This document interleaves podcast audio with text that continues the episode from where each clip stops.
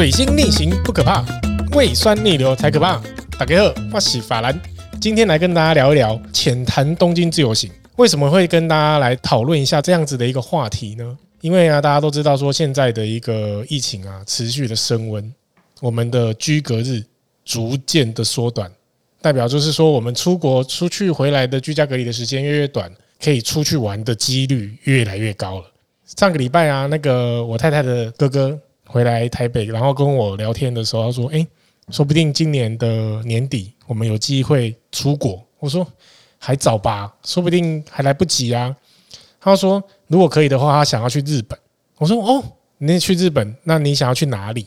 他说：“他想要去东京。”我就说：“那你有去过吗？”他说：“没有。”他说：“我所以，我才要揪你去啊。”我说：“哇，我接受我受到你的邀请了吗？所以是你要我带你去的意思吗？”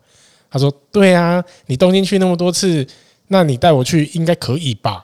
我说：“可以啊，那吃住算你的，机票我自己用里程换就好了。”他说：“好啊。”我说：“哦，这么大方，那有要邀请你的妹妹，就是我的太太去吗？”他说：“没有。”然后我太太听到就：“为什么你只有邀请我老公去？那我老公不准去？”那我回家就在想啊，我就在想说，诶，如果说今天真的顺利解封，然后又是一个新手要去东京，那我们应该要怎么样安排行程呢？那我就稍微做了一下之前的笔记，然后稍微再重新看了一下。那如果说我们要去东京，我们应该做哪些准备？然后应该要去哪些地方？各位听众，各位朋友，我这一次安排的行程呢，是五星的行程。你第一次去东京，一定都要必去的地方，而且相当的丰富。我们出发前呢，我们就是要先看好我们的航班。那我们的航班大多数依照我自己以前的一个经验，我都最喜欢坐红眼班机，但是我太太不喜欢。那慢慢的、慢慢的，我们就已经调整到，就是说，我们如果顺利的话，我们可以早上的七点钟出发。哦，我们一切都是以顺利的一个状态来规划了。好，早上七点多的班机出发，到了东京，大概飞成田机场的话，大概也要三个半小时。那我们到成田，不管你是做联航，或者是说做长荣也好啊，日本航空也好啊，全日空也好，都是在成田机场。那当然也有飞羽田，那我们就以成田的一个规格来制定。那我们到了成田机场之后呢，我们可以有两个方式可以进市区，一种就是搭地铁，一种就是搭 Skyliner，就是机场的快线。那这两个呢，费用不同，但是感受也不一样。那我会推荐第一次去东京的人呢，住在上野这个地方。为什么要住在上野这个地方呢？第一，我觉得上野这个地方非常的四通八达，而且你在那个地方就有点像我们的台北车站，就是你要去哪里，其实都有很方便的地铁可以搭。右边可以到浅草，下面可以去银座，呃，左边可以到新宿、涩谷跟原宿。所以其实你在这个地方，不管你要搭 JR，你要搭私营都可以。所以在这个地方的搭车是很方便。那我们从机场进到上野大概是四十分钟。如果说我们坐 Skyliner 的话，大概四十分钟左右就可以抵达京成上野站。那我们在京成上野呢，我们就可以订。如果我们两个臭男生一起去的话，我们就住一个很便宜的那种饭店就好，就是可以住阿帕饭店。阿帕饭店就在那个上野站的后门，也不能说后门，它就在一个出口出去就可以看到那个上野的 APA。那在上野呢，第一天到到达。呃，东京上野的时间大概就是十一，呃，当地时时间大概十一点多钟。那我们刚好可以在上野先吃一个午餐。那午餐的话，其实，在上野这个地方非常的方便。这个地方有美术馆，有动物园，然后也有公园，然后稻荷神社啊、阿美横町啊、广小路横丁都都很多。其实就是在这个地方都可以解决。所以我们第一天就可以着重于在上野这个地方，然后走第一天的行程。那我会推荐说，大家在上野的时候，我们如果说都已经 check in 都办完之后，我们就可以先去阿美横町逛一逛。阿美横町是在上野一个非常漂亮的一个老，也不能说漂亮，非常怀旧的一个老街，在里面可以买水果啊，买一些街边小吃啊什么的，都可以在那边取得。然后你可以很自由、很轻松的走在那样子的一个怀旧的道路上。那我们逛完阿美横町之后呢，我们可以绕回来，然后再往上野公园去。上野公园那边有一个非常漂亮的一个星巴克，我们下午可以在星巴克那边喝一杯咖啡，然后再往内走就可以看到上野动物园。如果你有带小孩的话，我真的非常推荐你去上野动物园。上野动物园是我去过的动物园里面最认真上班的动物园。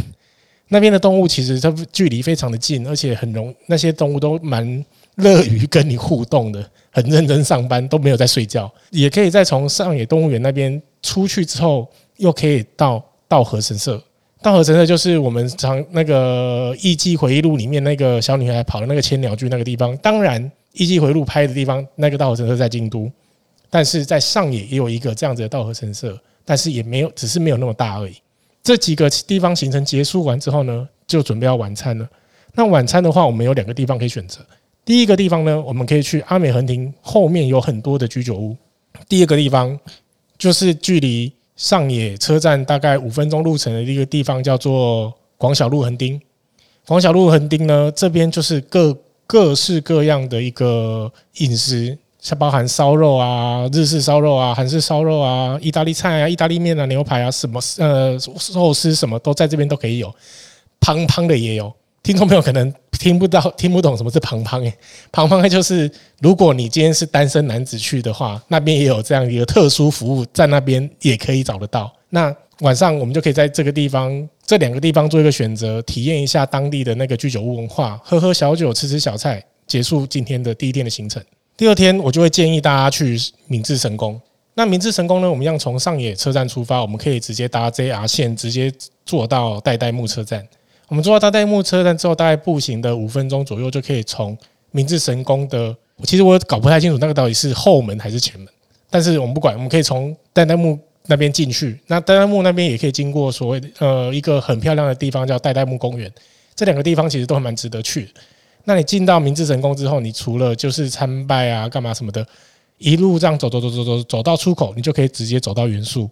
那走到原宿呢，还有元素那边就有表参道啊、Nike 大楼啊，你可以在那边定制你自己专属的鞋子。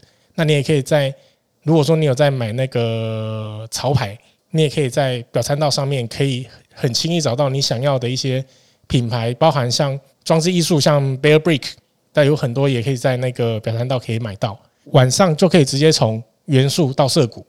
那涩谷的话呢，我们一定要去那个涩谷车站。光那个红绿灯，每一次红绿灯大概都有几千人通过的那个红绿那个十字路口红绿灯，那个也蛮值得去看。